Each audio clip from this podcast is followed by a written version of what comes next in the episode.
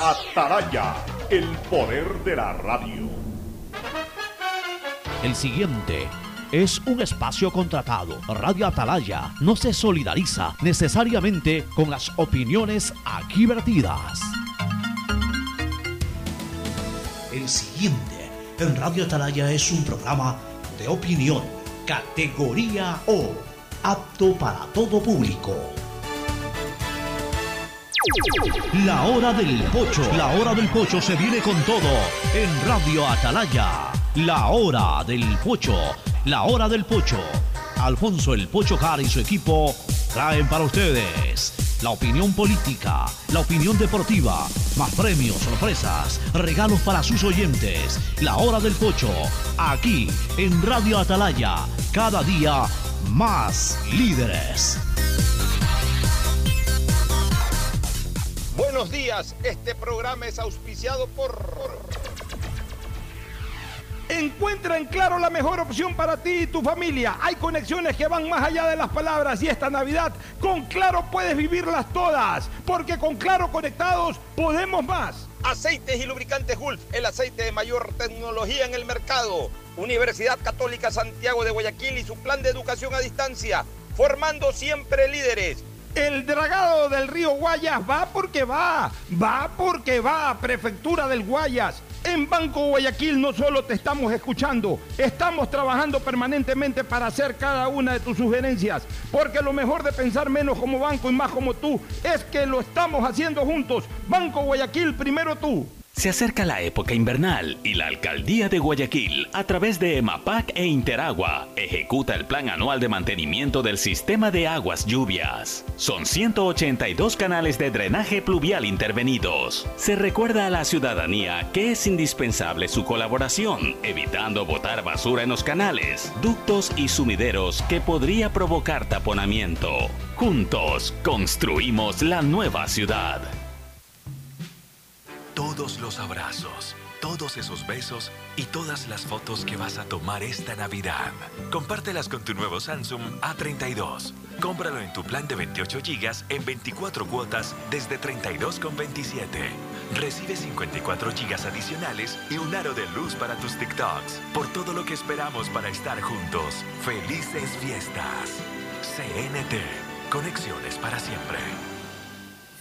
Ecuatorianos Juntos cumplimos. El salario básico unificado será incrementado a 425 dólares. Son 25 dólares adicionales. 25 dólares adicionales. En este gobierno del encuentro, lo que se promete se cumple. Juntos lo El dragado va porque va. La última vez que se dragó el río Guayas fue hace más de 53 años. Y vamos a cambiar esa historia. Hoy, primero de diciembre, los invito a ser testigos de manera pública cómo se debe administrar los recursos públicos. Es la primera vez que se está haciendo una subida de un proceso, de una obra, yo diría la más importante en los últimos 50 años para la provincia del Guayas y el país. El dragado va porque va. Prefectura del Guayas. En Banco Guayaquil, hoy todos nuestros clientes mayores a 65 años reciben el estado de cuenta en sus casas. Una sugerencia que nos dio Carlos, nuestro cliente más antiguo. Todos nos merecemos ser escuchados. Me alegró mucho saber que acogieron mi inquietud.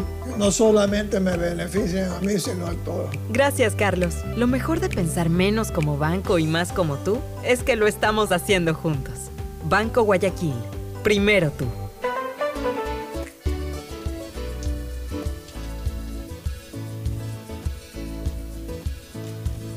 Camino sobre tu piel. 680.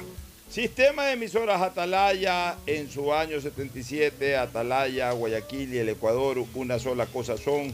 Por eso llegamos a la razón y al corazón de la población, cada día más líderes una potencia en radio y un hombre que ha hecho historia, pero que todos los días hace presente y proyecta futuro en el Dial de los Ecuatorianos.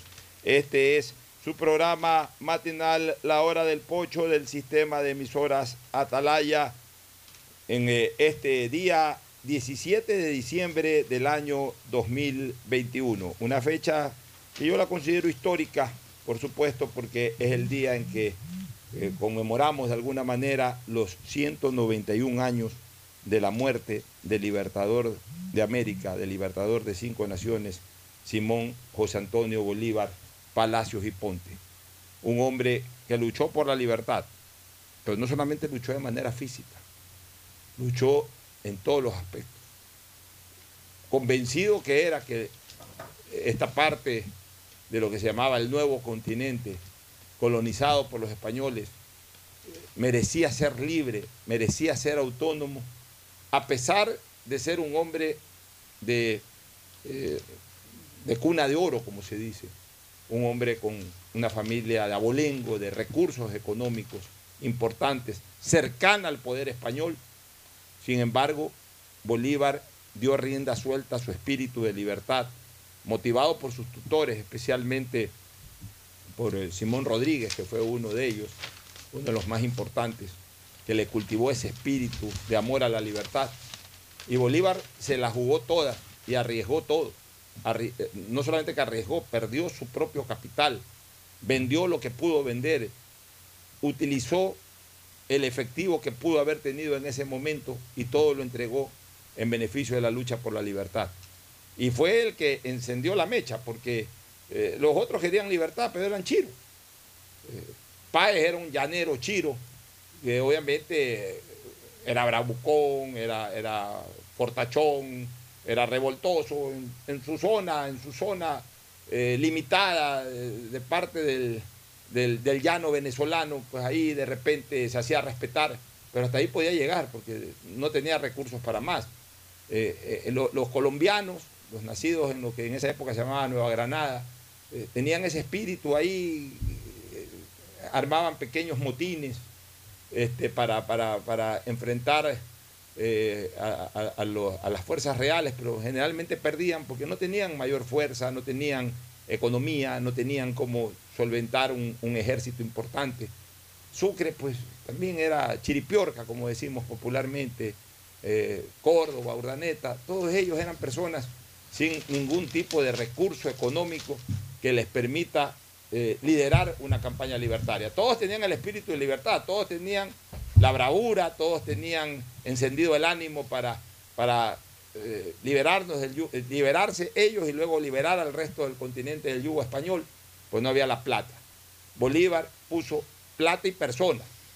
O sea, no solamente que financió las campañas libertadoras en su origen, sino que él estuvo al frente de las tropas. Y en la medida en que iba avanzando, pues ya también se iban uniendo los ricachones de esos lugares que ya veían que las fuerzas libertarias tomaban espacio y que iban eh, de, de alguna manera separando del poder a las fuerzas reales. El poder político comenzaba a generar cambio y como ocurre siempre, como ocurre ahora con las ideologías, que los de derecha cuando llegan los de izquierda son amigos de Palacete igual, son comensales de Palacete. O sea, e, eso ha ocurrido siempre. E, el poder no tiene ideologías, no tiene condición política, el poder no tiene tampoco nacionalidades, no tiene ningún otro tipo de espíritu. No tiene ningún otro tipo de espíritu, ni espíritu libertario, ni espíritu esclavizante, nada. El poder es el poder, el poder es convocante, el poder es afrodisíaco. Eh, eh, el, el que está en el poder siempre es rodeado por aquellos que no pueden estar fuera del mismo. Y no les importa la ideología, no les importa la condición económica, no les importa nada. Lo que quieren es estar en el poder. Entonces, esos ricachones de lo que en su momento era Venezuela, la Nueva Granada, cuando vieron que las fuerzas de Bolívar se impulsaban y comenzaban a desplazar del poder a, los españoles, obviamente pues comenzaron a unirse a Bolívar y también comenzaron a poner billetes y así se, eh, se monetizaron, eh, se pudo monetizar la campaña libertadora, pero todo gracias a que Bolívar fue el primero en poner la plata y también en poner su vida a, a, consideración y a disposición de la libertad de América. Por eso yo a Bolívar lo admiro, por eso siempre lo recuerdo, por eso para mí es el gran libertador, por eso para mí es el político más importante de la historia de este continente. Y por eso, cuando nació un 24 de julio y cuando murió un día como hoy, un 17 de diciembre, siempre lo voy a recordar. El saludo de mis contertulios, Fernando Edmundo Flores Marín Ferfloma, Gustavo González Cabal, el cabalmente peligroso, y Cristina Yasmín Harp Andrade. Si es que quieren eh, expresar algo en relación a Bolívar, pues se los escucha y obviamente si quieren también tratar otros temas, encantado, adelante. Fernando Flores Marín Ferfloma, saluda al país. Fernando, buenos días. Eh, buenos días con todos, buenos días Cristina, buenos días Ocho, buenos días Gustavo. Sí, o sea, quería era recordar el juramento que hizo Bolívar en el Monte Sacro, en Roma. Bolívar dijo, juro delante de usted, juro por el Dios de mis padres, juro por ellos, juro por mi honor y juro por la patria, que no daré descanso a mi brazo ni reposo a mi alma hasta que haya roto las cadenas que nos oprimen por voluntad del poder español.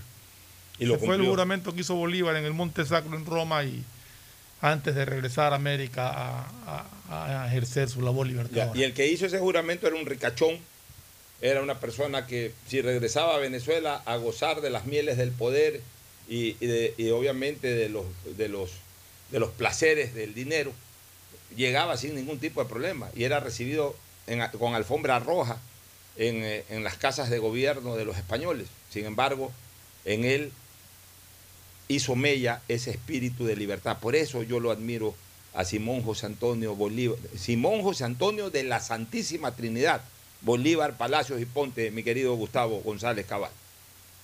Sí, Alfonso, buenos días. Fernando, un abrazo, mi querida Yasmín. Buenos días, distinguida audiencia del sistema de emisoras Atalaya.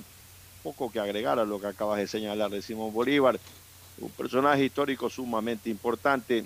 Ahora se ha vuelto de moda juzgar a Bolívar con un revisionismo de la historia, como que si los hechos que rodearon a Bolívar, sobre todo en su relación con la República de Guayaquil, hubieran sido recientes. En fin, creo que el tema está perfectamente establecido en lo que has eh, señalado, solamente para decir que en su libro, El general en su laberinto, Gabriel García Márquez, Premio Nobel de Literatura, describía unos últimos días muy malos del libertador Bolívar. Y alguien le preguntó al Gabo, y así mismo le fue a Simón Bolívar.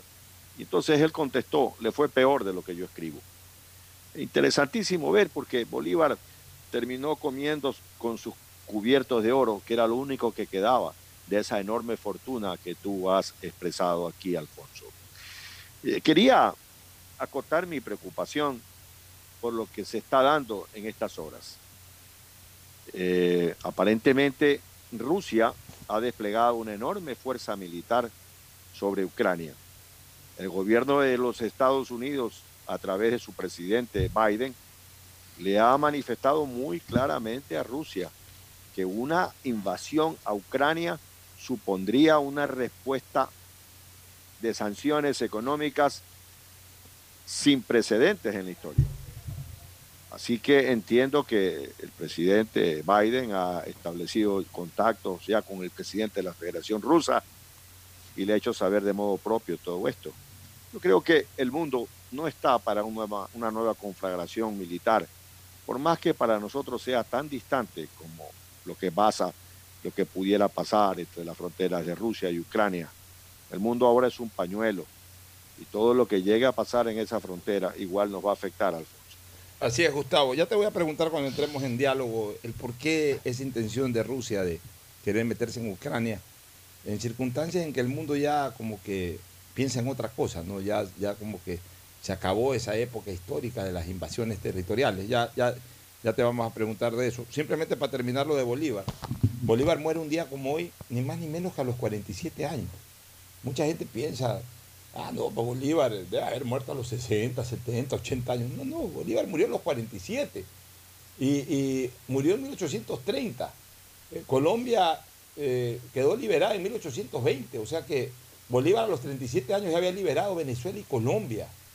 Eh, lo que pasa es que antes muy jóvenes entraban a, este tipo de actividad, los soldados eran muy jóvenes, Sucre, Sucre también, Sucre incluso murió el mismo año que Bolívar en la selva de Berruecos asesinado murió creo que un 4 de junio, me parece, que es la fecha de muerte de Sucre. Pero, Correcto. Pero Sucre murió también, eh, ni, siquiera, ni siquiera pasaba los 40 años cuando murió Sucre, ya era mariscal. O sea, Eh, estos eran soldados, eh, eran héroes niños, como alguna vez se le dijo a Abdón Calderón. Abdón Calderón es un ejemplo, un muchacho de 17 años en la batalla del Pichincha. Bueno, pero también a los 17 años comenzó a batallar Sucre, comenzó a batallar Córdoba. Eh, Bolívar, eh, cuando hizo seguramente en Monte Sacro, debe haber sido un joven de no más de 21, 22 años. O sea, era gente que eh, identificó a su juventud o entregó su juventud a la lucha por la independencia. Entonces, cuando recordamos la muerte de Bolívar en 1830, habiendo nacido él en 1870, y- eh, en 1783, perdón, en 1783. Estamos hablando de que muere a los 47 años, 47 años y medio aproximadamente. Entonces muere relativamente joven. Claro, de una enfermedad como la decía ayer eh, este, Gustavo en calor político, algo hablamos de Bolívar. Eh, para algunos médicos ni siquiera muere de tuberculosis, sino más bien de eh, amebas, que es un, hongo que en general, un parásito, mejor dicho, un parásito, el hongo es parásito también, un parásito que, que normalmente coloniza en el tracto digestivo, pero que a veces puede expandirse a otros órganos y según algunos médicos la muerte de Bolívar habría respondido más que a tuberculosis, realmente a una infección parasitaria de esta naturaleza. Voy a saludar con Cristina Hart, le voy a agradecer un tuit que ha puesto hoy día Cristina saludándome, a- lo ha graficado con una foto cuando ella, ella- ella era niña y yo mucho más joven, cuando le estaba enseñando a nadar, otra foto cuando la llevé por primera vez a Disney World. Este, me estaba acordando viendo esas fotos, me estaba acordando de esos momentos, ¿no? Y también ahí la veo que está copiloteando una avioneta. Yo Pero- puse una foto mía copiloteando el avión Hércules que me hizo Pero prestar parece eh, que nunca. eh, eh, Gustavo para llevar a los periodistas. Pero parece que nunca le llevaste al estadio tú. Sí la llevé al estadio. No, que no, eh, dice. Y por haberla Él- llevado al él- estadio, y por llevado prohibido al ir al estadio, es que se, se- deshizo de Barcelona y se hizo hincha de la A ver, liga. Cristina. Muy buenos días a todos los oyentes de Radio Atalaya. Para mí siempre es un honor y un placer poder compartir con todos ustedes. Un gran abrazo y qué gusto verlo aquí a usted, don Gustavo, a Fernando y por supuesto a ti, Alfonso. Y déjame decirte algo. eh, bueno, déjame decirle algo, Fernando.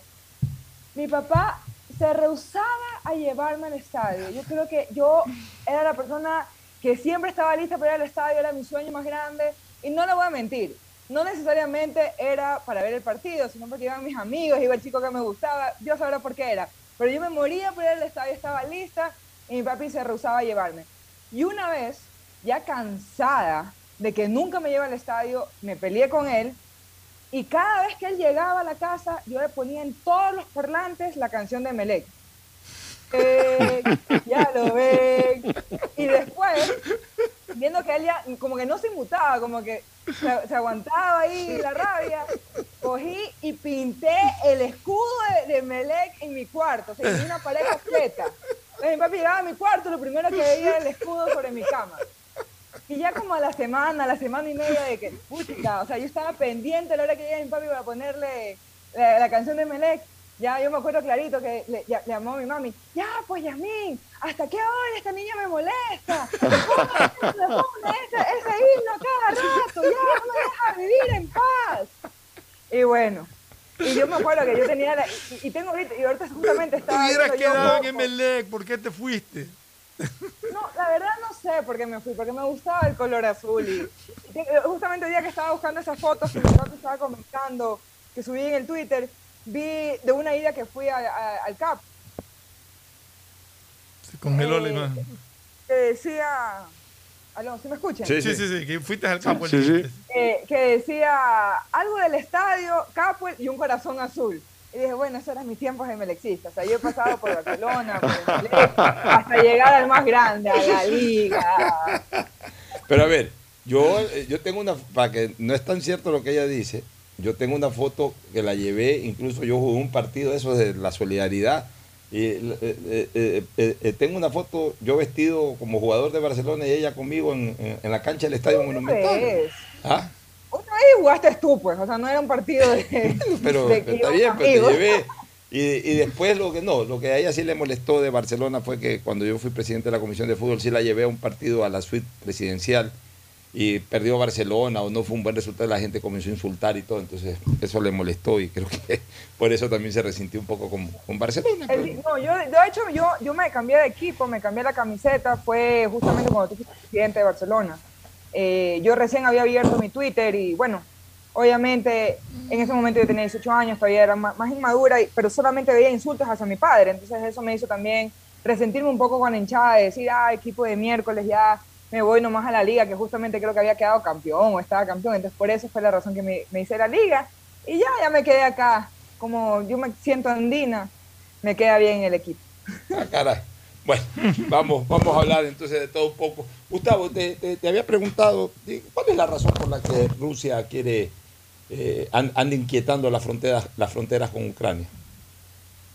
Bueno, Ucrania fue parte de lo que se llamó la Unión de Repúblicas Socialistas Soviéticas. Obtuvo su independencia como república a partir de 1991, cuando colapsa el concepto de la Unión de Repúblicas Socialistas Soviéticas.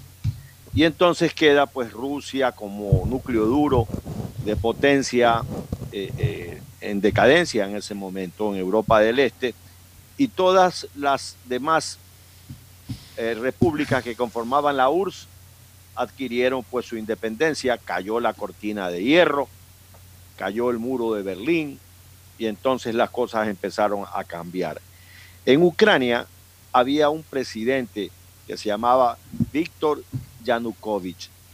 Yanukovych era pro Rusia. Él era un dirigente pro Rusia. Rusia y Ucrania son vecinos. Entonces hubo una gran manifestación popular en contra de Yanukovych y ese presidente fue depuesto porque los ucranianos tienen una importante eh, ánimo de pertenecer más a Occidente que a Oriente. En Ucrania hay un sector de la población que habla ruso, como en Holanda hay una parte de la población que habla alemán o habla francés. Pero ni a los alemanes ni a los franceses se les ocurre invadir Holanda porque alguien hable alemán o hable francés. Entonces, en Ucrania, ese grupo que habla ruso ha sido incentivado como un grupo separatista, que se ha enfrentado indirectamente con Ucrania. Hasta allí los enfrentamientos eran entre los separatistas armados por Rusia versus el ejército de Ucrania. En el medio camino de esto, Rusia se hace de la famosa península de, eh, Crimea. Se hace de, toma por mano militar la península de Crimea que tiene salida al Mar Negro. Y entonces hasta allí las cosas no habían pasado a mayores. Hace unos días ha habido un enfrentamiento armado entre una flotilla de guardacostas de Ucrania y eh, fuerzas rusas dentro de lo que es el Mar Negro y un mar muy pequeño que ellos lo llaman de, de otra manera.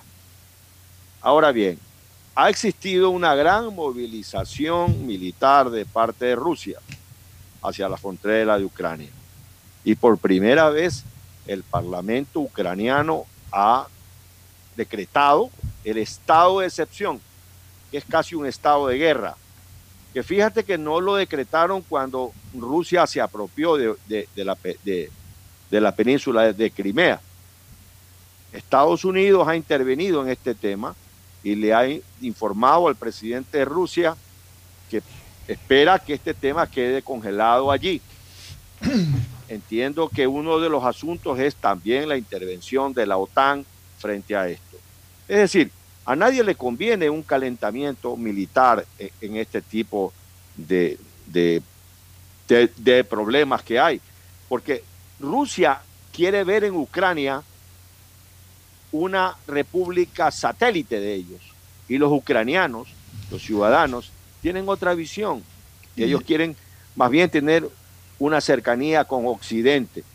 Y entonces el tema está allí.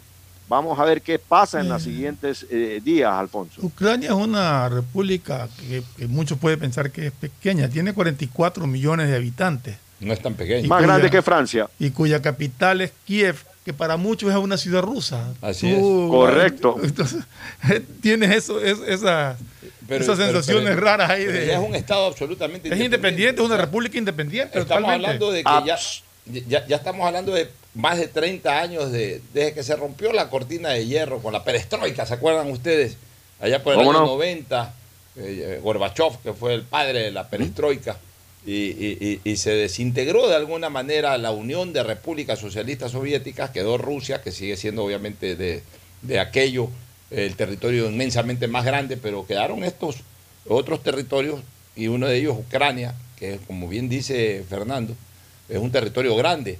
Y sí nos preocupa y, y- y- tenemos el mismo sentimiento y deseo que Biden, ¿no? que esto quede congelado ahí, que esos aires de guerra se vayan por otro lado y, desaparezcan de esa frontera eh, rusa-ucraniana, porque lo que menos está el mundo en este momento, está confrontando la gran tercera guerra mundial, pero no entre seres humanos, sino entre los humanos y un microvirus.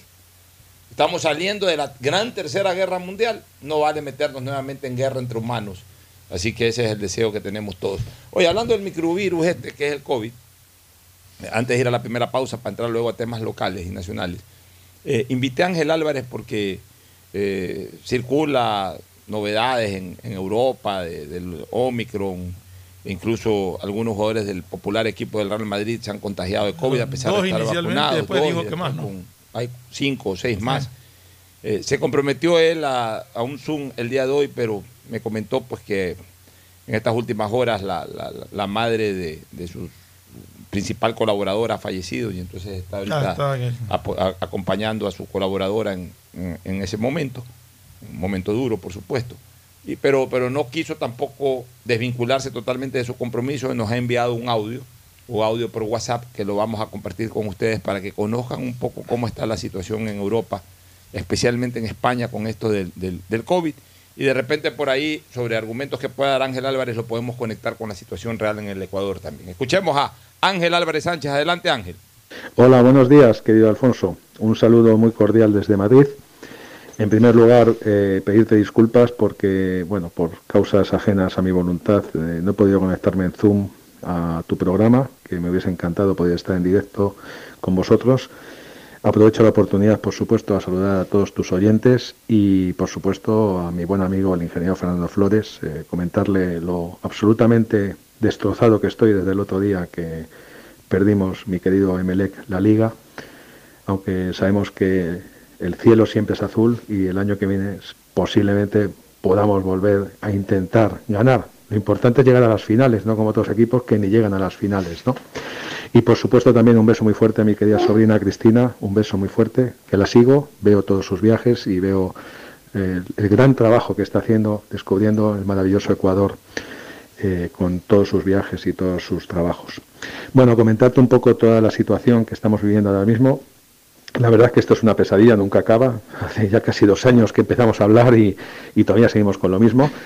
En primer lugar, el primer mensaje que te quiero trasladar es que la situación, por muy mal que pueda estar ahora, no llega ni a la mitad de lo mal que estaba al principio, lo cual es debido sobre todo a la vacunación. La vacunación es la única forma que tenemos en el momento actual de poder eh, eh, prever complicaciones graves de esta enfermedad. Aquí en España estamos por encima del 90% de la población total. Sabes que ya han empezado a vacunar a los niños desde los 5 años y a mucha y hemos empezado ya también a recibir la tercera dosis un gran número de sujetos. En primer lugar ha sido todo el personal sanitario, pero ya han empezado a vacunar por encima de 40 años. ¿no? Sabes que aquí en España la mayoría de los pacientes, perdón, la mayoría de los sujetos estamos vacunados con vacunas de ARN mensajero, ¿no? aunque hay un pequeño porcentaje de Janssen, de Johnson y Johnson, como sabes, y de AstraZeneca, pero básicamente lo que más se ha puesto es Pfizer, sobre todo, y Moderna. Eh, es la clave la vacunación, porque eh, ahora mismo estamos viviendo otra nueva ola, es la sexta en España, y estamos viendo un gran número de contagios, contagios eh, que están subiendo muchísimo. Estaba hablando hace un momento con un compañero mío de urgencias y la verdad es que vienen muchísimos pacientes ahora mismo, pero es muy importante reseñar que son pacientes que están en estado leve o incluso asintomáticos. ¿no? Son pacientes que vienen con el virus, vienen con pequeños síntomas o han sido contactos directos de algún COVID y entonces se les hace una PCR y vemos que son positivos. ¿no? Realmente la gran mayoría son pacientes leves. Eh, eso es muy importante y eso es debido básicamente a que son pacientes que la mayoría están vacunados. ¿no? Ahora mismo en mi hospital seguimos teniendo pocos pacientes ingresados y los que tenemos, el 80% son pacientes no vacunados. De hecho, los pacientes que van peor y los pacientes que están en la UBI son pacientes no vacunados. Por eso insistir en la necesidad de vacunarse y en este momento también, por lo que la evidencia que tenemos en estos momentos, la importancia de una dosis de refuerzo o tercera dosis.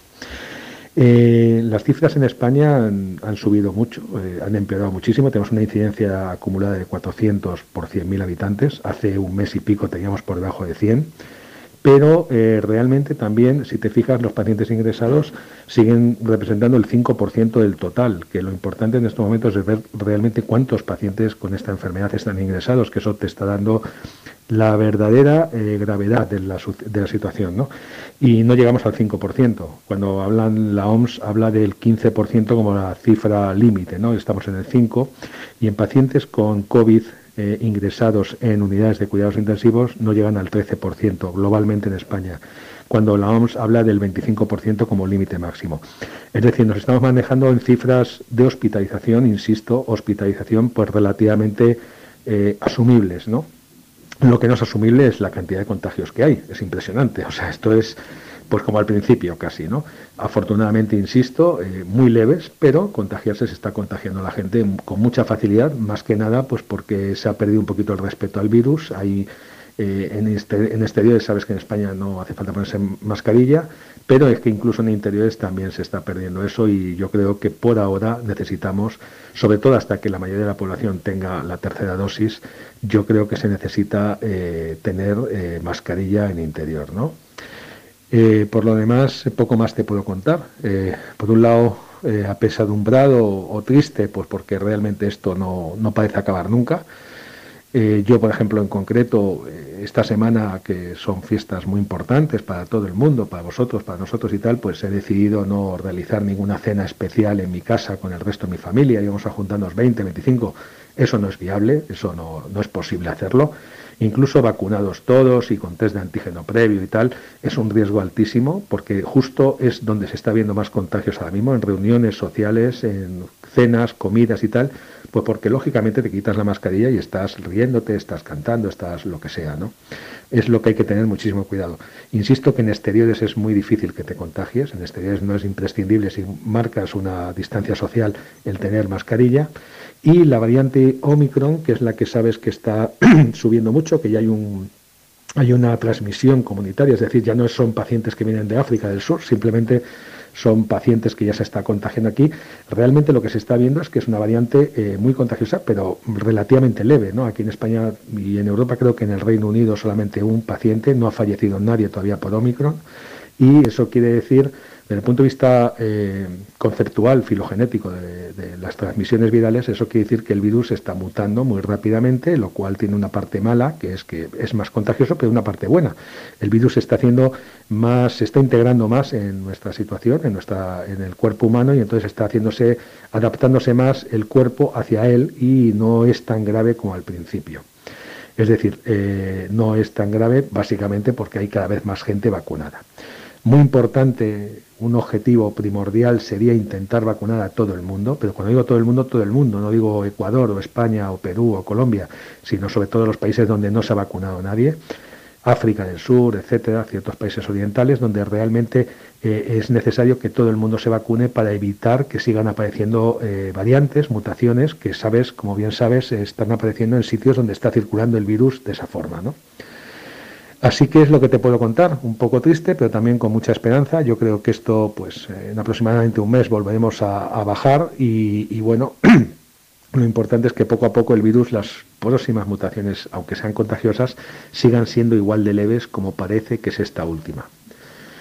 De nuevo un abrazo inmenso para ti, un saludo muy cordial para todos tus oyentes, al ingeniero Fernando Flores otro abrazo y por supuesto a mi querida sobrina Cristina un beso muy fuerte. Un abrazo muy fuerte, cuidados mucho y si no hablamos la semana que viene, feliz Navidad para ti, para todos los tuyos y por supuesto todos tus oyentes. Un abrazo desde Madrid.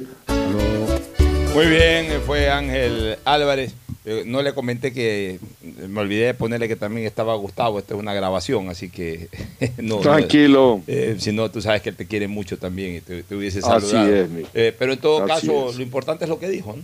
Lo importante es lo que dijo, más allá de lamentar la no obtención del título del MLE, ya en la parte médica, lo que señala es de que sí, que eh, este virus contagia, y no solamente el Omicron, ¿no?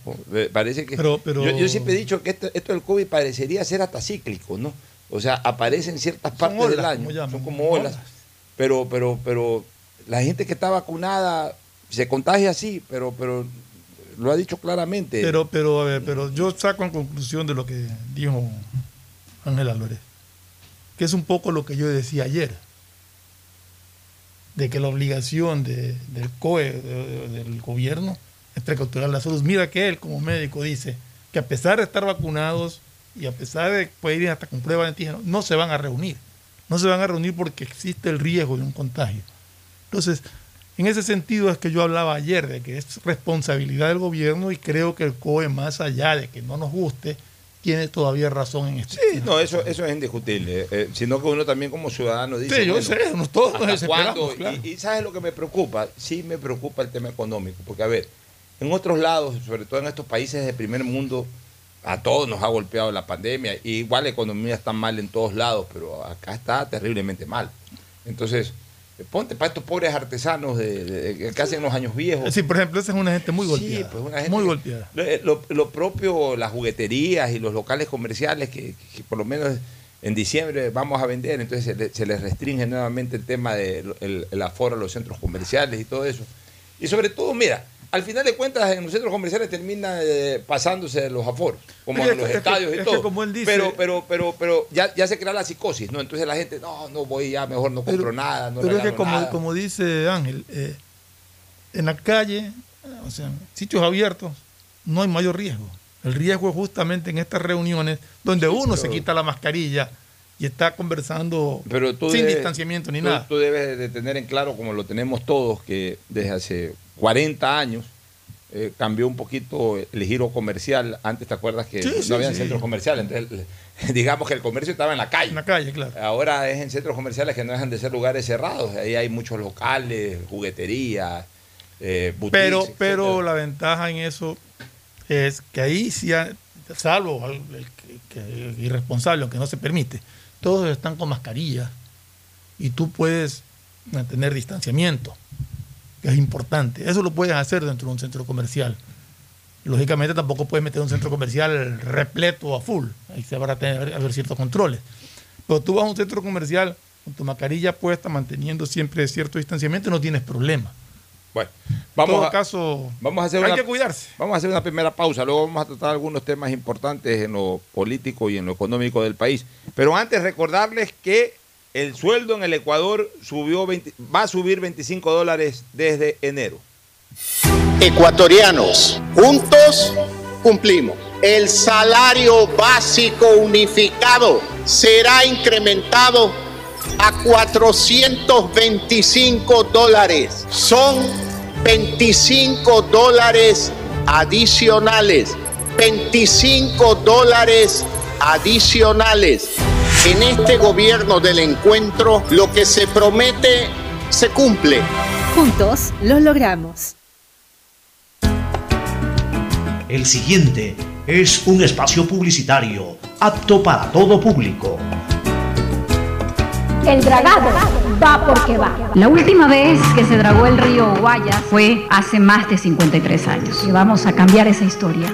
Hoy, primero de diciembre, los invito a ser testigos de manera pública cómo se debe administrar los recursos públicos. Es la primera vez que se está haciendo una subida de un proceso, de una obra, yo diría la más importante en los últimos 50 años para la provincia del Guayas y el país. El dragado va porque va. Prefectura del Guayas. Ecuatorianos, juntos cumplimos. El salario básico unificado será incrementado a 425 dólares. Son 25 dólares adicionales. 25 dólares adicionales. En este gobierno del encuentro, lo que se promete se cumple. Juntos lo logramos. ¿Usted sabe para qué nos convocaron? Dicen que el presidente Barrial organizará una minga de limpieza. Vecinos, como ustedes saben, la época invernal se acerca. Aquí ha venido maquinaria del municipio Yemapac a quitar la maleza de los canales, pero también depende de nosotros mantenerlos limpios. Por eso los he convocado para ser parte de la solución. Semanalmente haremos limpieza de desechos que podrían desembocar y tapar el canal. En la alcaldía de Guayaquil, Yemapac, trabajamos en un plan preinvernal del sistema de aguas lluvias y también requerimos el compromiso de todos. La nueva ciudad la construimos juntos. Llegaron los Blue Days de Pacificar. Días azules y despejados, llenos de descuentos especiales y promociones exclusivas. Aprovecha y difiere tus consumos con dos meses de gracia. Sueña alto y compra en grande con los Blue Days de Pacificar. Pacificar, historias que vivir. Banco del Pacífico. Todas las risas y todos los buenos deseos en estas fiestas, compártelos con tu plan de 44 GB por solo 23,54 al mes. Recibe como regalo 48 GB adicionales y bonos para usar tus apps sin consumir gigas de tu plan. Pasa megas a familia y amigos y disfruta de la mayor cobertura 4G LTE del país. Por todo lo que esperamos para estar juntos. Felices fiestas. CNT. Conexiones para siempre.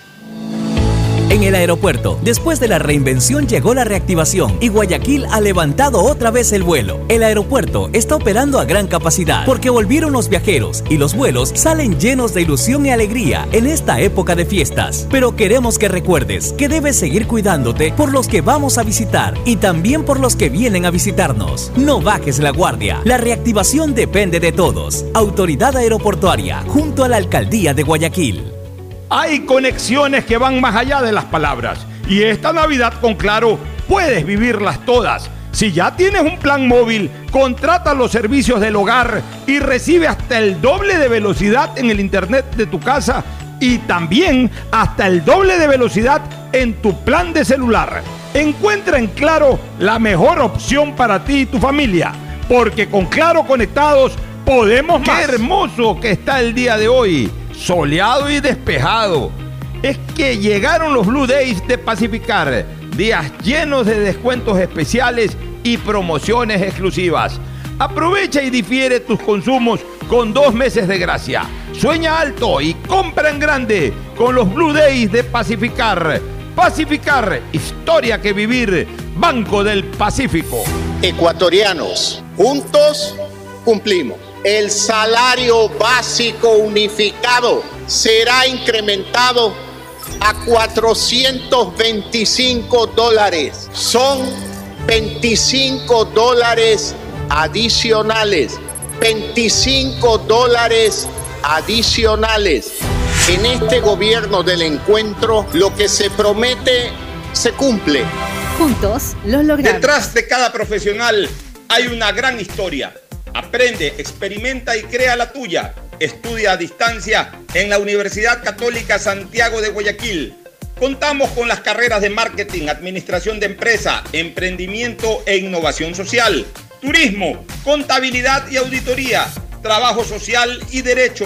Sistema de educación a distancia de la Universidad Católica Santiago de Guayaquil formando líderes siempre. La nueva ciudad se construye con obras. Estamos realizando el mantenimiento vial con pavimento de hormigón asfáltico en el sector centro y parroquias como Roca, Pedro Carbo, Urdaneta, entre otras. 19.4 kilómetros de calles intervenidas, beneficiando a 96.600 habitantes y generando 163 empleos. Buenas, doña Carmen. Deme una librita de arroz, porfa. Buenas, joven. Ya le damos. Oiga, doña, ¿no le molesta la hora que está aquí frente a su tienda? Mire, joven, más me molestan los malos olores del sector. Y esta obra de MAPAP y la alcaldía es para cambiar de aire en nuestra ciudad. La plena, doña Carmen, no lo había pensado, pero tiene razón. El cambio se respira gracias a la nueva planta Los Merinos, que se encarga de controlar y encapsular los olores, mejorando la calidad de vida de la gente y las condiciones ambientales del río. En EMAPAC y Alcaldía de Guayaquil, contamos contigo.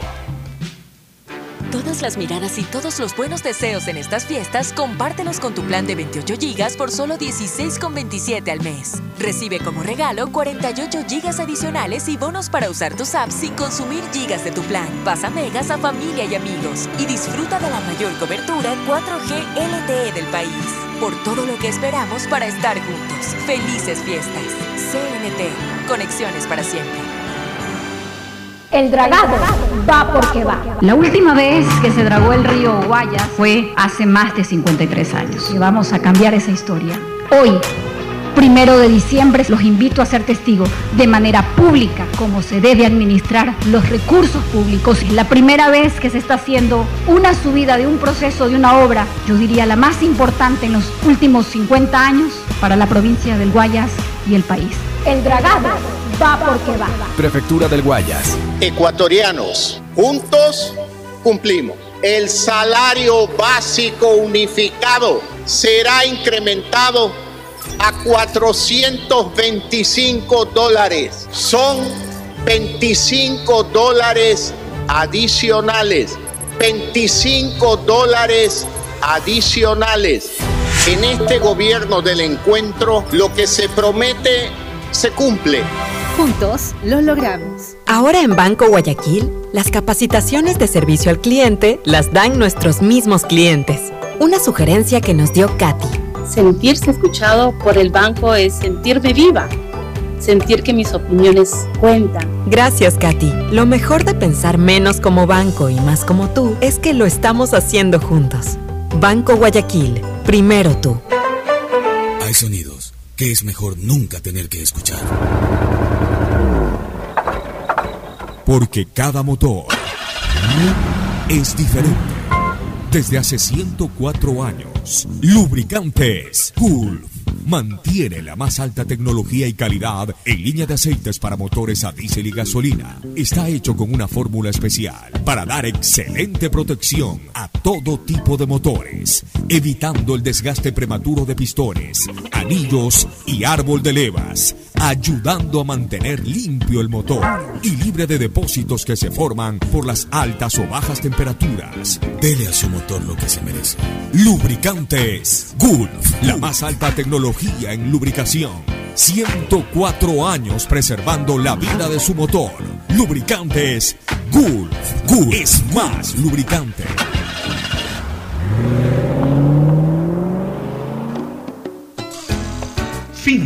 Espacio publicitario.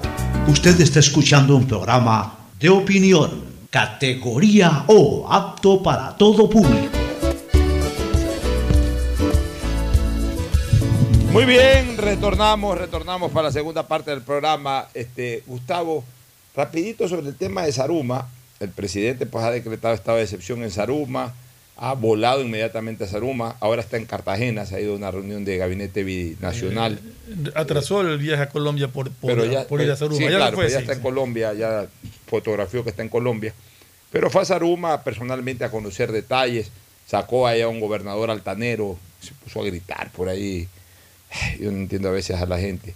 Este, puso otro gobernador y, sobre todo fue directamente a averiguar qué es que ha pasado, ¿no? a, recibir información directa. Y eso está bien, que los presidentes se preocupen eh, de, situaciones que afectan a la población. Ahora, eh, ayer, ayer publicaron una foto ya haciendo el llamado Zoom, o sea, acercando el- del video original cuando esa casa se derrumbó, el socavón ese que hubo. Y, y aparentemente dicen, yo no soy técnico en la materia, pero aparentemente ahí englobaron, había un hueco debajo de, en las bases de esa, de esa casa, entonces dicen que de repente ese hueco que estaba ahí es lo que eh, en definitiva generaba debilidad Pero en querían estructura. dar, a- dar a entender que eso es parte de la minería, pero ¿quién va a hacer minería subterránea por ahí? No sé, yo no entiendo realmente. Sí vi la foto. Pero No, entiendo, no entiendo la razón de ese hueco, no sé por qué estuvo ese hueco, yo no puedo hablar de ese hueco porque no tengo la menor idea de, de- de- Es que, de- eh, de que para qué existe ese hueco. es un hueco que, que- que no se lo ve como un hueco natural, sino como que si hubiera sido hecho. Claro, pero, Eh. pero, pero es obvio, lo que sí se, se, se- se- se observa es de que ese hueco crea debilidad en la estructura. O sea, ahí se ve que, que hay un hueco y que en cualquier momento el, el peso de arriba va, va, va, va, va a generar justamente eso, un socavón. Pero no sé de qué sea ese hueco. Eh, bueno, eh, habrá que, habrá que conocer realmente las explicaciones técnicas de los ingenieros, de los geólogos eh, sobre esta situación. ¿no? O sea, todavía no podemos decir la responsabilidad de, de- esta desgracia con suerte que hubo en Saruma, porque al final de cuentas, y vuelvo a repetir, a, a Dios gracias y por suerte no hubo ningún fallecido, hubo pérdidas materiales, pero eh, la- las casas esas que se derrumbaron, pues ni siquiera el carro se, se- el carro quedó ahí, quedó ahí. quedó ahí el carrito. Eh, pero, pero de todas maneras, eh, el, el susto y, y el peligro y la psicosis colectiva que en este momento hay en Saruma, pues por supuesto tiene que ser tranquilizada con un informe técnico, geológico, muy profesional, que no se lo puede dar así nomás mostrando una foto. Y, y que, y que el gobierno hace bien en haber eh, ido personalmente en la persona de su, eh, eh, del primer mandatario a, dirigir de alguna u otra manera las investigaciones del caso. Bueno, ya ahí ya él no va a estar investigando, ya le corresponde a las personas peritas en, en la materia, por lo que sí requerimos los ecuatorianos y por supuesto los arumeños, es que más pronto que tarde nos informen qué mismo pasó y por qué ocurrió esta desgracia. ¿Algún comentario, Cristina, Gustavo, sobre el tema para irnos a, otro- a otros puntos de interés?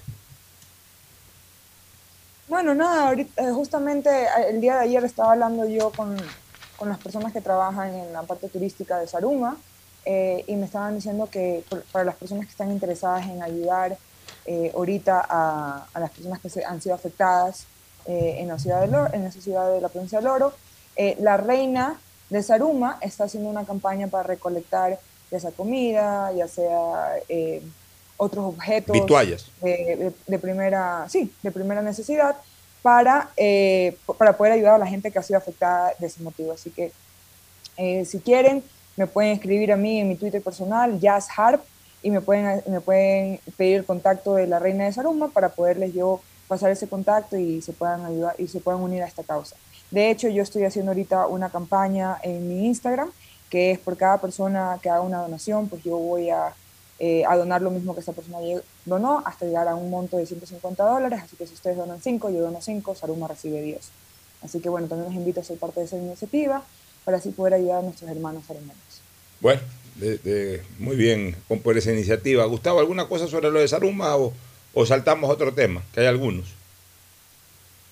Audio, Gustavo, audio, por favor. Yo entiendo que en Saruma, Alfonso, lo que se di- ha venido diciendo, porque este problema de los socavones en Saruma no es nuevo. Eh, yo entiendo que lo que se ha venido sosteniendo a lo largo de algunos años atrás es que Saruma está sentada en una gran veta de oro y hay una minería ilegal muy sostenida, ¿no? Y esa minería ilegal pues siempre tiene un impacto. Si tú haces minería ilegal sobre una ciudad, un pueblo, pues van, van a haber situaciones como las que hemos vivido. De tal manera que valdría la pena hacer un análisis profundo, técnico sobre el tema. Es, justamente lo que pedimos, un informe profesional, un peritaje eh, geológico de primer nivel que eh, tome el tiempo necesario para, para estar seguros de qué pasó, pero que tampoco eh, duerma el sueño eterno, pues, ¿no? Como suelen a veces ocurrir las cosas en este país. Oye, dos temas para luego irnos a la pausa y retornar con el segmento deportivo. Mira, la verdad es que yo no entiendo qué corona ha tenido en este país el ex fiscal general de la Nación, el señor Galo Chiriboga, Zambrano. Eh, Es una cosa increíble cómo esta persona, desgraciadamente, se prestó como fiscal general de la Nación para perseguir y para proteger. O sea, las dos cosas que no debe hacer un fiscal, perseguir de manera ilegal, pues, estoy hablando, y proteger de manera ilegal también. O sea, perseguir a los que no han cometido delitos. Perseguir a inocentes. Bueno, a los que no han cometido delitos y proteger a los que sí lo hicieron. O sea, cambió totalmente los papeles, los roles de su verdadera función como fiscal. O sea, entregado a la corrupción total eh, el señor Galo Chiriboga Zambrano. Que por sus acciones definitivamente debió haber sido ya procesado eh, hace algún tiempo por sus acciones y también por sus omisiones, acciones de perse- A ver, es que las dos cosas se dan en la responsabilidad de un funcionario, como en este caso el señor fiscal en su momento, Galo Chiriboga. Eh, responsable por sus acciones de perseguir a gente inocente que no cometió delito, perseguirla, eh, forjarle incluso pruebas para demostrar delitos inexistentes en, en opositores políticos del régimen. Y asimismo cometió otro craso error, el de omisión. Omitió perseguir a quienes debió haber perseguido, dejando desprotegida a la colectividad de justamente una lucha contra la corrupción. Archivando denuncias. Archivando denuncias. Y entre ellas esta situación eh, eh, que está saliendo del tema Sucre, en donde hay involucrados eh, más de 30 funcionarios del gobierno de, del expresidente Correa. Mira, cuando quisieron inventar esto del Sucre, justamente a, inicios de la década, de la segunda década de este siglo, ya eso olía mal. Eh, basta que Chávez y que todos estos inventaron ese sistema eh, de alguna u otra manera de monetización, sistema unitario de compensación regional, que le pusieron, además hicieron eh, este juego de palabras para tomarse una vez más el nombre de un héroe, de un héroe de la libertad. O sea, primero no, les, no les alcanzó con haberse llevado imaginariamente la espada de Bolívar por todos lados y maltratar esa espada de Bolívar. Después comenzaron a maltratar también con todos estos actos de corrupción eh, el, recuerdo, la memoria de, del mariscal de Ayacucho, Antonio José de El nombre de nuestra antigua moneda. Y además el nombre de nuestra antigua moneda. Pero, o sea, que eh, eh, a este fiscal le llegaban informes y los escondía. O sea, todas estas personas involucradas en estos actos de corrupción fueron en su momento eh, y, eh, digamos que involucradas a través de informes de responsabilidad penal eh, por parte de la misma Contraloría, y sin embargo el fiscal nunca impulsó aquello. Y ahorita, este, tú vas a recordar aquí, este, Fernando, hace unos cuatro años, entrevistamos a, un abogado que en ese momento trabajaba en la Contraloría, este, ¿te acuerdas? Este, José Antonio Escala. Correcto. Lo entrevistamos aquí. y él dijo que había habían enviado cualquier cantidad de, eh, indicios de responsabilidad penal en el gobierno de, Correa y este, al, fiscal Chiriboga, y es que el fiscal Chiriboga no desempolvó ninguno de ellos, no le dio seguimiento a ninguno de ellos. O sea, es una cosa increíble, por eso que yo no entiendo. Si no me equivoco, hablaba como de 2.000 informes que habían enviado. Yo no entiendo cómo esta gente tiene cara para opinar, para criticar, para reivindicar ese gobierno que realmente y desgraciadamente fue un gobierno absolutamente corrupto y, uno de los eh, cancerberos de esa corrupción fue este señor Galo Chiriboga, a quien nadie lo procesa, a quien nadie eh, verdaderamente le inicia algún tipo de acción. O sea, el principal cancerbero de la corrupción en el gobierno del correísmo fue el fiscal general de la nación que se sentó ahí en el en, la puerta de la corrupción para dejar que los corruptos entren y salgan y más bien para tirarles la puerta encima a quienes intentaban de alguna u otra manera frenar los actos de corrupción. Y, que nadie haga nada contra, eh, o, nadie impulse nada contra este señor, me parece increíble. Tiene una, tiene o una suerte, o tiene una corona, o yo no sé qué es que tiene el señor Galo Chiriboga Zambrano, pero la verdad es que, que es raro. Eh, eh, más allá de su funesta participación como fiscal, deja mucho que desear que el Estado ecuatoriano mire para todos lados, pero cuando toca mirarlo a él, desvíe la mirada, Gustavo. tío Galito. Bueno, sí, cancerbero es la palabra precisa para definir el quehacer del fiscal Chiriboga Zambrano en el Correato. Ah, yo te voy a decir algo, Alfonso. Uno se la ha jugado entero frente a Correa. No le escribió, le dijo, le criticó, eh, el tipo usó el gobierno para perseguir, para fastidiar a todas aquellas personas que no estaban de acuerdo con él, a las que no aceptamos cargos públicos con él. Eh, pero yo estoy muy decepcionado de, del porvenir del correísmo en el presente.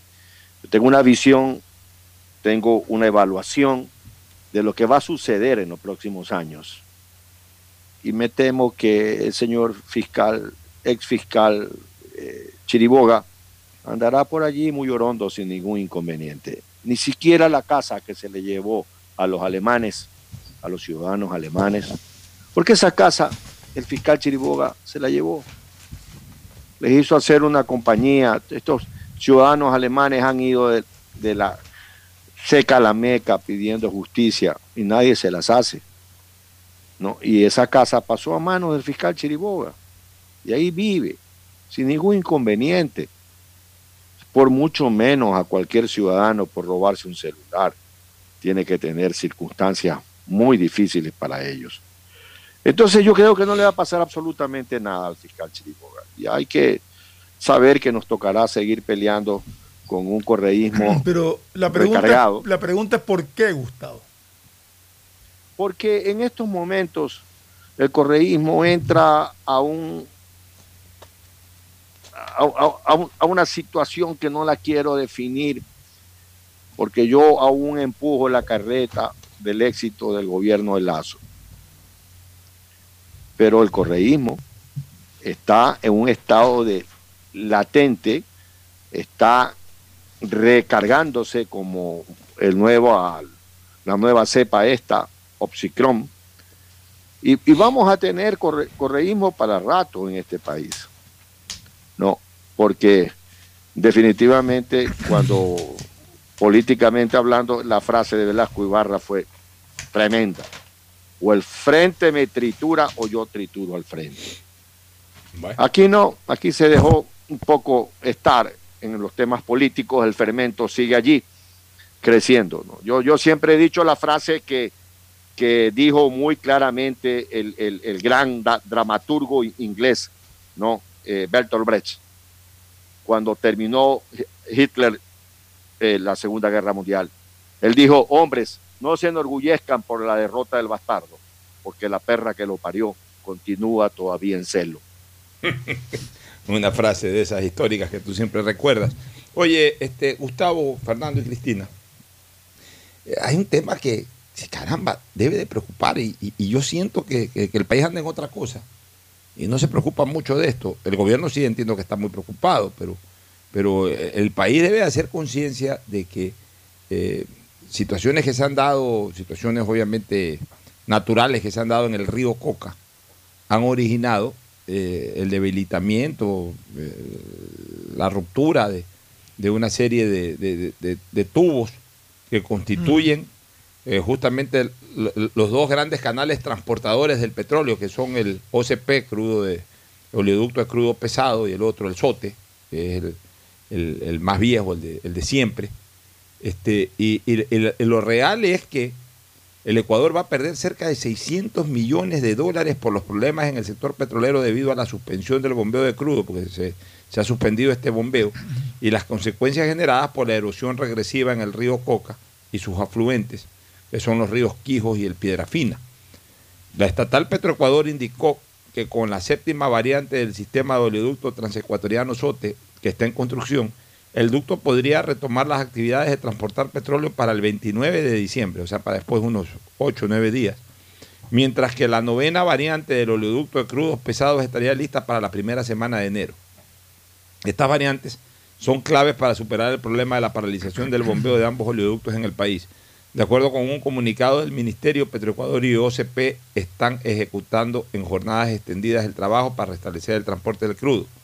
La séptima variante del SOTE, ubicada en el sector de San Luis, registra un avance del 73%, mientras que la novena del OCP Ecuador se encuentra al 40% de avance. En el poliducto Chuchufindi-Quito, que transporta nafta y GLP, la quinta variante de 2.5 kilómetros se encuentra al 81% y estará operativa desde el sábado próximo. O sea, están trabajando, están reparando, pero esta situación natural nos va a generar una pérdida de 600 Mm, millones de mm. dólares aproximadamente. No es natural, Alfonso. No es natural. Cuéntame un No, poquito. mira, eh, yo quisiera proponerte lo siguiente. La semana pasada, cuatro o cinco de los mejores geólogos del Ecuador viajaron a la zona. Uno de ellos es el geólogo Alfredo Carrasco. Entonces yo lo llamé a Alfredo para entender un poco el problema. Y Alfredo lo tiene muy claro. O sea, eh, Coca-Cola Sinclair nunca debió hacerse. Nunca debió hacerse porque había desde los años 90 un informe del INESEL que decía lo que podía estar pasando frente a este tema. Y decía que si había INESEL algo era que el hacerse, Instituto Ecuatoriano de Electricidad. correcto. De electrificación. De electrificación. eh, decía que tenía que hacerse algo mucho más pequeño, una, una central realmente pequeña. Entonces Alfredo Carrasco ha ido a la zona. Yo quería proponerte, si tú estás de acuerdo, que me permitas llamarlo el día, El lunes lo impactar entrevistamos. con él El una lunes. entrevista el día lunes. Le, él nos le- puede- le compartes el Zoom y por supuesto, si ese es un tema que yo sí quiero darle la importancia que se merece porque está afectando en 600 millones de dólares la lica- O sea, estamos haciendo tantos sacrificios para recoger mil, mil doscientos millones de Pero- dólares pero aquí el y, y tema- vamos a perder 600 millones de dólares. Pero aquí el situación. tema es lo que dijo Gustavo al comienzo, que no es natural. Y que no es natural. No. ¿Por qué? Te lo explico. Cuando tú retienes la corriente de un río, nuevamente entremos a la definición. El río Guayas no existe. Existe la ría ría, Guayas. Porque la ría Guayas sube y baja de acuerdo a las mareas. Por eso se llaman rías. El río tiene una sola dirección. El río Coca tiene una sola dirección de corriente. Entonces, ahí no hay marea que lo impacte. Por eso se llama río. Cuando uno le quita velocidad al río, ¿verdad?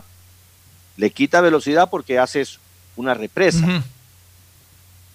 Entonces empieza el río a lo que se llama regresivo, ¿no? A comerse hacia adelante, hacia adelante, hacia adelante. Es decir, el agua choca y regresa, el agua choca y regresa, y se, cree una, se crea una fuerza como socavón que va tragando, tragando y sacando y sacando y sacando hacia adelante. Pero todo esto nos va a explicar, como que si fuéramos un- unos niños de, de- de primaria, el señor Carrasco, eh, eh, eh, en cuanto lo podamos, yo lo voy a localizar hoy día. Tú localízalo y, Para- y estás, estás este, delegado para compartirle el Zoom y lo entrevistamos el día lunes. Es uno de los geólogos más importantes. Y de, paso, y de paso, si es geólogo, le preguntamos sobre lo de Saruma también. Totalmente de acuerdo. La entrevista, ese es el hombre para el día lunes. Este, Sí, lo que sí me preocupa es la parte financiera también del Ecuador. Eh, eh, eh, esperemos a- también algún informe del Ministerio de Finanzas que nos reporte verdaderamente cuál va a ser el perjuicio económico. Yo no sé si estos temas eh, también corren con algún seguro como para compensar. Deberían, deberían estar seguro, deberían asegurados. ser seguro, O sea, porque normalmente el oleoducto tiene que estar asegurado por ley. Por supuesto, pero Entonces- El, el oleoducto sí. Sí, el eso. oleoducto sí para la reparación, pero y la pérdida de lucro cesante. Eso es lo que. Bueno, Eh, eh, por eso eh, te digo, eh, habría, eh, habría que ver qué es lo que dice realmente la póliza. ¿no? imagínate, o sea, estamos haciendo tanto esfuerzo, aprobación de leyes y todo para recaudar mil, mil doscientos millones de dólares y de repente por esta situación estamos perdiendo 600 millones de dólares. Según una información que está hoy registrada en Diario El Universo. No es invento mío, dice 600 millones costaría la paralización del bombeo de crudo por erosión regresiva. Preocupante. Bueno, nos vamos a una pausa en la parte final. ¿Alguna cosa, Cristina? Sí, bueno, eh, quiero aprovechar para invitarlos a todos los oyentes a que visiten la reserva eh, Maquipucuna, acá eh, a dos horas de la ciudad de Quito. Aquí ahorita justamente es la época del oso andino, eh, un oso que de una forma u otra está en peligro de extinción y que eh, al ustedes venir a la reserva pues también ayudan a conservar su hábitat natural, el cual es importantísimo para cuidar el ecosistema eh, del páramo andino y de los bosques eh, nubosos. Así que los invito a que vean mi Instagram, que vean mi, en mi Twitter la información para que puedan visitar este maravilloso lugar, esta maravillosa reserva y, y que puedan ver las fotos de estos animales tan majestuosos que para mí son los reyes de, los- del- Oye, del- oye, de- de los Gustavo, Andes. realmente Eh, eh, eh, eh, lo, lo digo con orgullo, ¿no? Es un trabajo patriótico el que está haciendo Cristina. Hay lugares que uno ni conoce o ni se imagina que existen. Está a hora y media de Quito, imagínate ese bosque en donde hay osos andinos. Yo nunca he sabido que. Mira.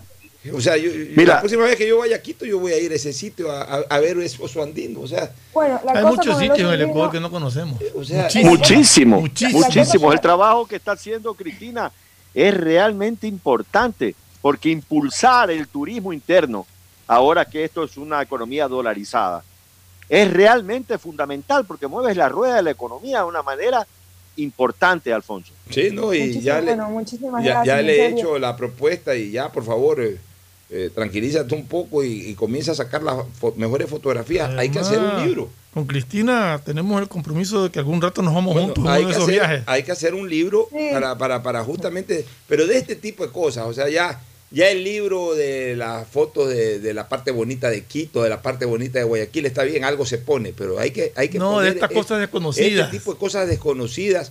Si tú tienes ya un buen material fotográfico que has sacado en el oriente, en la sierra, en la costa, todas estas maravillas de fotos que acabas de sacar de Saruma también, ya hay que comenzar a ponerlas en un libro realmente para... para, para Muchísimas eh, eh, así que ya tienes el apoyo de la hora del pocho para hacerlo. Ya ponte tú también, ya Muchísimas- eh, eh, muchísimas tranquilízate un poco y ponte a recoger las fotos. Pues toma, me toma fotos, pero, pero no se, no Sí. se sienta un ratito a... Se cristaliza el proyecto. Ya para, para, para cerrar eso de ahí, tenemos que ir a, al famoso bosque este que tiene Gustavo, que nos ha ofrecido. Por Sí, supuesto. Eso me, Sí. eso me quería Por decir. o sea, supuesto. está pendiente esa visita. Dios mediante Sí, se puede hacer. Justamente, al parecer, me voy a quedar acá en el país. eh, Dios mediante hasta mayo, así que tenemos tiempo para seguir recorriendo el país. Y bueno, lo que te iba a decir, Alfonso, que es importantísimo aclarar, es que el oso andino pues se deja ver eh, en esta reserva, en los bosques, eh, cuando se da el fruto que se llama aguacatillo, que es como un aguacate pequeño. Y ahorita justamente está, está en temporada, está en fruto. entonces Tú habías ido antes y no lo habías visto, ¿no? Yo fui justamente eh, hace como dos semanas y lo habían visto un día antes y el día después. No lo vieron el día que yo fui. Pero Dios es grande y me dio la oportunidad ahorita que volví a ir. Vi cinco osos, vi cinco, Cinco. osos, lo cual eh, no normalmente me dicen que lo máximo que se han visto son seis en un día y eso ha sido una vez. Eh, me, me dijeron que tengo una suerte bárbara. Eh, vi a una, una osa con su hijo, lo cual aún es más raro. Y para terminar mi recorrido, que para mí la verdad yo siento que obviamente mi cámara es el instrumento que lo puedo llevar a ustedes, pero yo siento que en cada uno de mis viajes me acompaña Dios y me, y me permite demostrar estas maravillas que tiene el Ecuador. Vi un armadillo en la mitad Ah. del día, ya cinco minutos de irme, que yo decía todo el, todo el día, y decía, por favor, dejar- dej- que se deje ver el armadillo, normalmente se las ve en la noche, eh, porque son animales nocturnos, y de la nada apareció, se cruzó, y yo no, no lo podía creer, pensaba que se iba a ir corriendo, y hasta me posó, se me quedó ahí un tiempo parado viéndome, como diciéndome toma fotos. Y bueno, la verdad es que es una maravilla que les, los invito a los ecuatorianos a visitar. También hay otro lugar que yo sé que ya nos vamos a la pausa de la, la parte de deporte, pero la quiero mencionar. Unas lagunas en la provincia de, de Imbabura, preciosas, que se llaman las lagunas de Cubilche, eh, y también la Laguna Roja. Eh, y bueno, solamente diciendo, eh, pidiéndoles a los ecuatorianos que en este feriado, ya que de una forma u otra no nos van a permitir tal vez hacer las tradiciones que hemos estado acostumbrados, que tal vez usemos este tiempo también para compartir en familia y recorrer nuestro país, recorrer las áreas naturales, que de una forma u otra así ayudamos también a evitar que se propague el COVID, porque estamos en áreas abiertas, y disfrutamos eh, de nuestras bellezas naturales y sobre todo ayudamos a la comunidad local. Es muy importante hoy más que nunca apoyar al turismo comunitario, porque ellos viven de eso y eh, después de dos años de casi estar ahí peleándola, pues dar nuestro aporte para cerrar el 2021 de la mejor manera y comenzar el 2022 también con, con mucho dinero en el bolsillo para estas comunidades y nosotros con el corazón lleno de seguir recorriendo nuestro país. Bueno, vámonos a una recomendación comercial, pero antes recordar que el sueldo básico desde el mes de enero sube 25 dólares. Ecuatorianos, juntos cumplimos. El salario básico unificado será incrementado a 425 dólares. Son 25 dólares adicionales. 25 dólares adicionales. En este gobierno del encuentro, lo que se promete se cumple. Juntos lo logramos. Auspician este programa. Aceites y lubricantes Gulf, el aceite de mayor tecnología en el mercado. Acaricia el motor de tu vehículo para que funcione como un verdadero Fórmula 1 con aceites y lubricantes Gulf. ¿Quieres estudiar, tener flexibilidad horaria y escoger tu futuro? En la Universidad Católica Santiago de Guayaquil trabajamos para el progreso en educación, ofreciendo cada día la mejor calidad y para ello estamos a un clic de distancia. Escoge la carrera de tu vocación. Puede ser marketing, administración de empresas, emprendimiento e innovación social, turismo, contabilidad y auditoría, trabajo social y también derecho. Consulta en nuestra página web mayor información y esquemas de admisión. Universidad Católica Santiago de Guayaquil, formando siempre líderes. Hay conexiones que van más allá de las palabras y esta Navidad con Claro puedes vivirlas todas. Si ya tienes un plan móvil, contrata los servicios del hogar y recibe hasta el doble de velocidad en el internet de tu casa y también hasta el doble de velocidad en tu plan de celular. Encuentra en Claro la mejor opción para ti y tu familia, porque con Claro conectados podemos más. En Banco Guayaquil no solo te estamos escuchando, estamos trabajando permanentemente para hacer cada una de tus sugerencias, porque lo mejor de pensar menos como banco y más como tú es que lo estamos haciendo juntos. Banco Guayaquil, primero tú. Buenas, doña Carmen. Deme una librita de arroz, porfa. Buenas, joven. Ya le damos. Oiga, doña, ¿no le molesta la hora que está aquí frente a su tienda? Mire, joven, más me molestan los malos olores del sector. Y esta obra de MAPAP y la alcaldía es para cambiar de aire en nuestra ciudad. La plena, doña Carmen. No lo había pensado, pero tiene razón. El cambio se respira gracias a la nueva planta Los Merinos, que se encarga de controlar y encapsular los olores, mejorando la calidad de vida de la gente y las condiciones ambientales del río. En EMAPAC y Alcaldía de Guayaquil, contamos contigo. Todos los abrazos, todos esos besos y todas las fotos que vas a tomar esta Navidad. Compártelas con tu nuevo Samsung A32. Cómpralo en tu plan de 28 GB en 24 cuotas desde 32,27. Recibe 54 GB adicionales y un aro de luz para tus TikToks. Por todo lo que esperamos para estar juntos. Felices fiestas.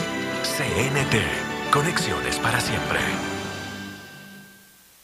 El dragado va porque va, va porque va. Soy Susana González y te cuento todo lo que debes saber del dragado.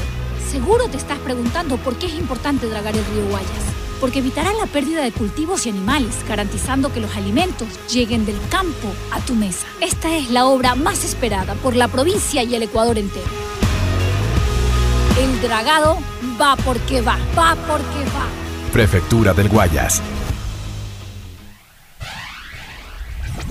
Estamos en la hora del pocho. En la hora del pocho presentamos Deportes, Deportes.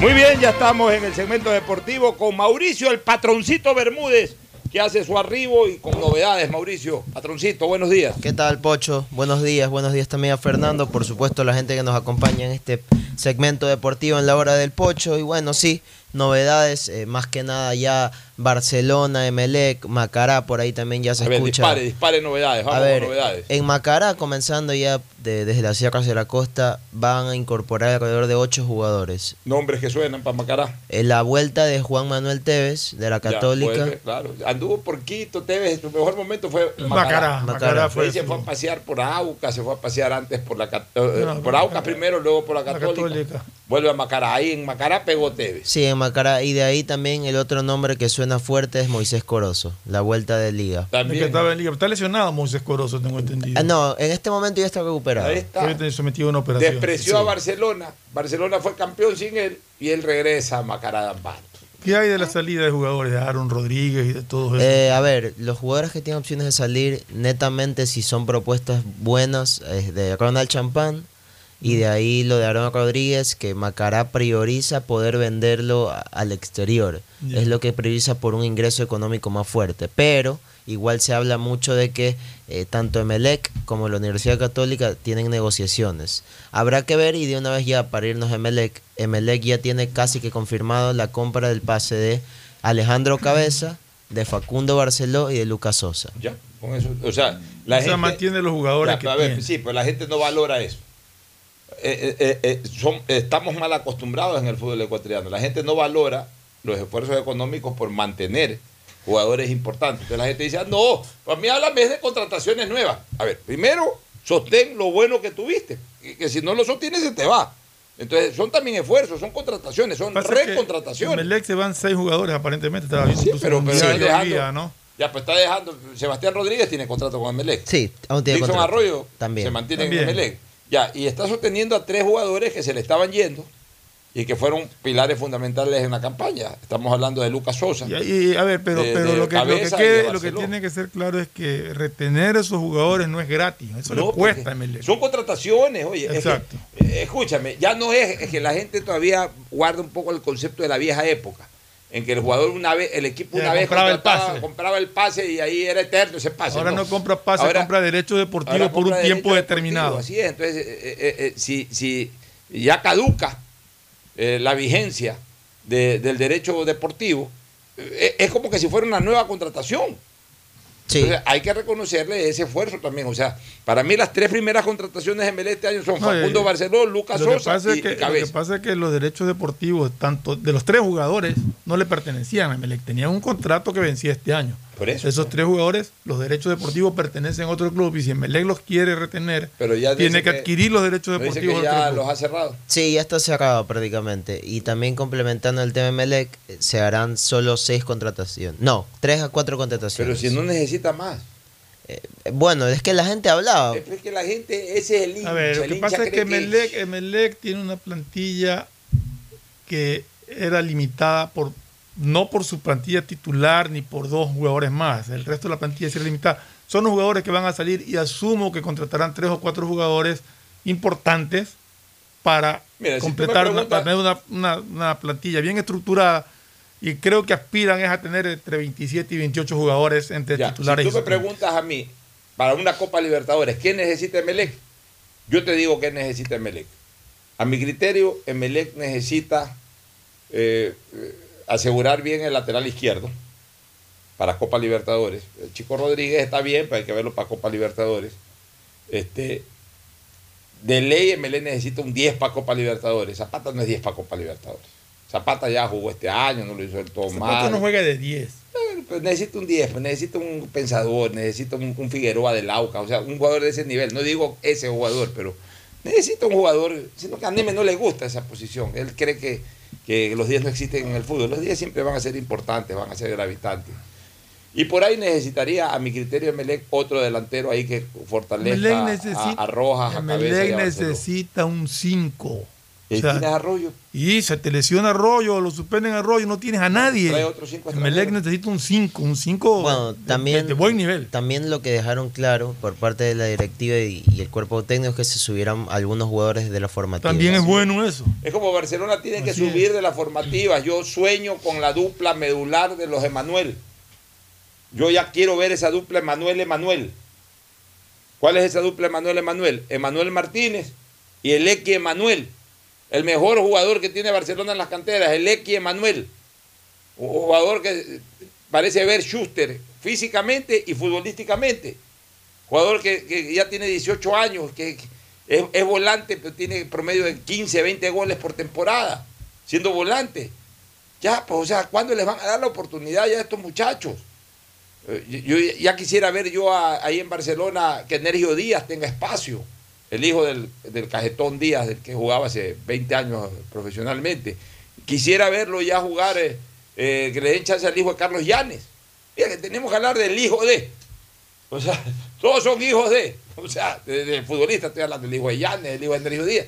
Pero son jugadores muy buenos prospectos que ya hay que comenzarlos a ver. Hay otro muchacho que me hablaron que también es extraordinario, un volante de ida y vuelta Pero es que, espectacular. es que en todos hay, en Emelec también está el sobrino de Miller Está, Bolaños, sí. Javier Bolaños, está también, bueno, Ha- Hablan de la vuelta de Miller Bolaños. Para empezar. ah, sí, la, la vuelta de Miller Bolaños, bueno, el, el jugador ya lo dijo, él quiere volver. Y él, él sabe que ya internacionalmente ya llegó un techo. Dice que sí tiene propuestas internacionales. pero- Sí, pero la prioridad la tiene tiene Melec, Melec, ¿no? él lo dijo. Ya, ya- ya él ya llegó a un techo Ay, no, eso es internacional. bueno. No despegó internacionalmente como yo pensé que iba a despegar. Cuando Bolaños se fue de aquí, Bolaños era la figura del fútbol ecuatoriano. Yo pensé De que- hecho, tengo entendido que Colo Colo estaba, como está Quintero Sí, ahí, Colo había, Colo. tiene... Eh, eh, Quintero es enamorado de Miller y, y- y fue ingrato con Mena. A Miller sí siempre la- le dio, ni tampoco, ¿ah? Le dio chance al comienzo. Después también lo fue eh, sacando de a poco. Yo nunca entendí eso. Bueno, vámonos a una pausa, pero siempre recordando que el sueldo básico desde enero sube a 425 dólares. Ecuatorianos, juntos cumplimos. El salario básico unificado será incrementado a 425 dólares. Son 25 dólares adicionales. 25 dólares adicionales. En este gobierno del encuentro, lo que se promete se cumple. Juntos lo logramos. El siguiente es un espacio publicitario apto para todo público. El dragado va porque va. La última vez que se dragó el río Guayas fue hace más de 53 años. Y vamos a cambiar esa historia.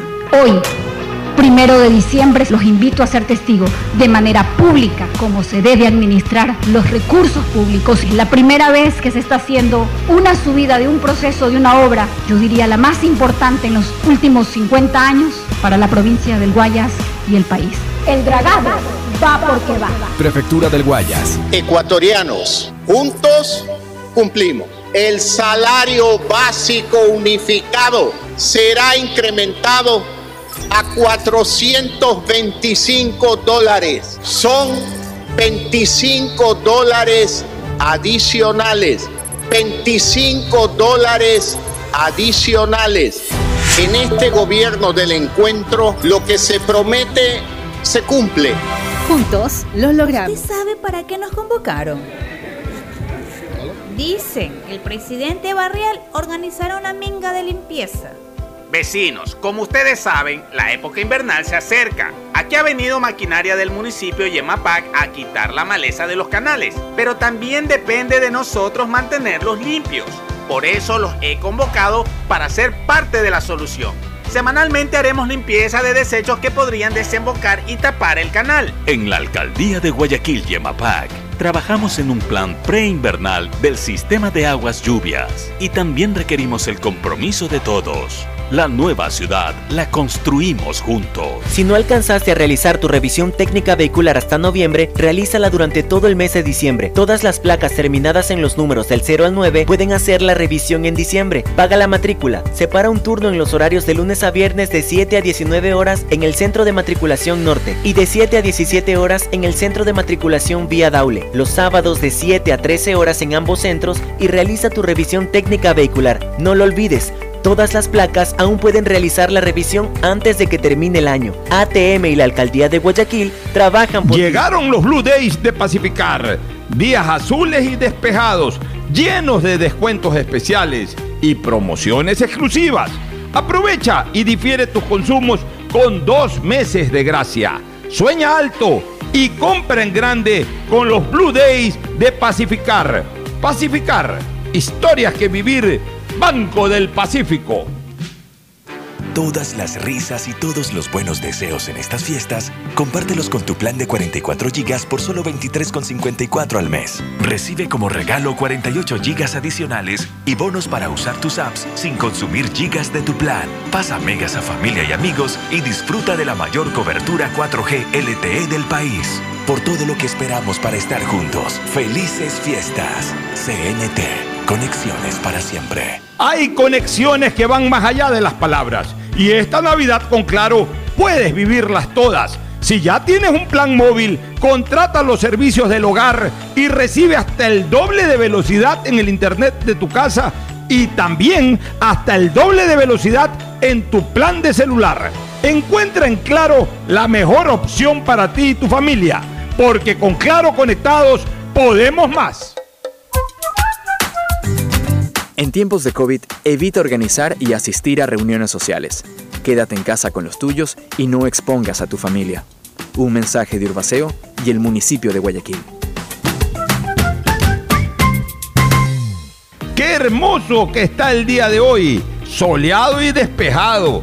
Es que llegaron los Blue Days de Pacificar, días llenos de descuentos especiales y promociones exclusivas. Aprovecha y difiere tus consumos con dos meses de gracia. Sueña alto y compra en grande con los Blue Days de Pacificar. Pacificar, historia que vivir, Banco del Pacífico.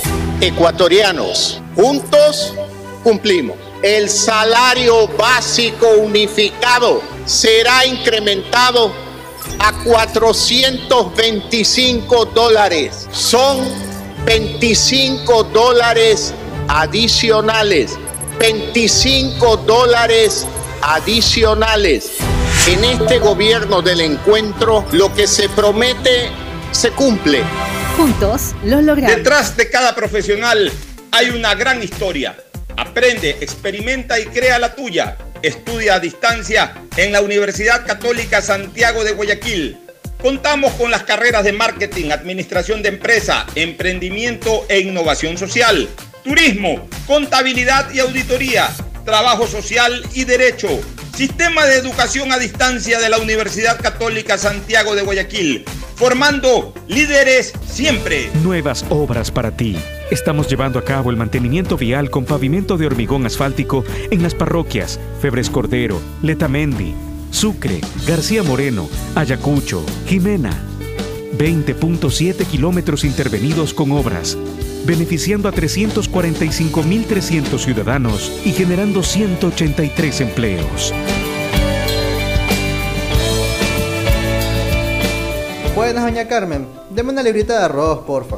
Buena joven, ya le damos. Oiga, doña, ¿no le molesta la hora que está aquí frente a su tienda? Mire, joven, más me molestan los malos olores del sector. Y esta obra de MAPAP y la alcaldía es para cambiar de aire en nuestra ciudad. La plena, doña Carmen, no lo había pensado, pero tiene razón. El cambio se respira gracias a la nueva planta Los Merinos, que se encarga de controlar y encapsular los olores, mejorando la calidad de vida de la gente y las condiciones ambientales del río. En EMAPAC y Alcaldía de Guayaquil, contamos contigo. Todos los abrazos, todos esos besos y todas las fotos que vas a tomar esta Navidad. Compártelas con tu nuevo Samsung A32. Cómpralo en tu plan de 28 GB en 24 cuotas desde 32,27. Recibe 54 GB adicionales y un aro de luz para tus TikToks. Por todo lo que esperamos para estar juntos. Felices fiestas. CNT. Conexiones para siempre. El dragado va porque va. La última vez que se dragó el río Guayas fue hace más de 53 años. Y vamos a cambiar esa historia. Hoy, primero de diciembre, los invito a ser testigos de manera pública cómo se debe administrar los recursos públicos. Es la primera vez que se está haciendo una subida de un proceso, de una obra, yo diría la más importante en los últimos 50 años para la provincia del Guayas y el país. El dragado va porque va. Prefectura del Guayas. Ecuatorianos, juntos cumplimos. El salario básico unificado será incrementado a 425 dólares. Son 25 dólares adicionales. 25 dólares adicionales. En este gobierno del encuentro, lo que se promete se cumple. Juntos lo En logramos. Banco Guayaquil hoy tenemos la red de servicios bancarios más grande del país y abrimos un nuevo autobanco en Quito, algo que nació de escuchar a nuestro cliente Luis. Es muy agradable sentirse escuchado por el banco. Sentir que, que la petición que tú hiciste se cumplió y, y en poco tiempo. Gracias Luis. Lo mejor de pensar menos como banco y más como tú es que lo estamos haciendo juntos. Banco Guayaquil, primero tú. Hay sonidos que es mejor nunca tener que escuchar. Porque cada motor es diferente. Desde hace 104 años, Lubricantes Gulf mantiene la más alta tecnología y calidad en línea de aceites para motores a diésel y gasolina. Está hecho con una fórmula especial para dar excelente protección a todo tipo de motores, evitando el desgaste prematuro de pistones, anillos y árbol de levas, ayudando a mantener limpio el motor y libre de depósitos que se forman por las altas o bajas temperaturas. Dele a su motor lo que se merece. Lubricantes Gulf, la más alta tecnología en lubricación. 104 años preservando la vida de su motor. Lubricantes Gulf. Gulf es más lubricante.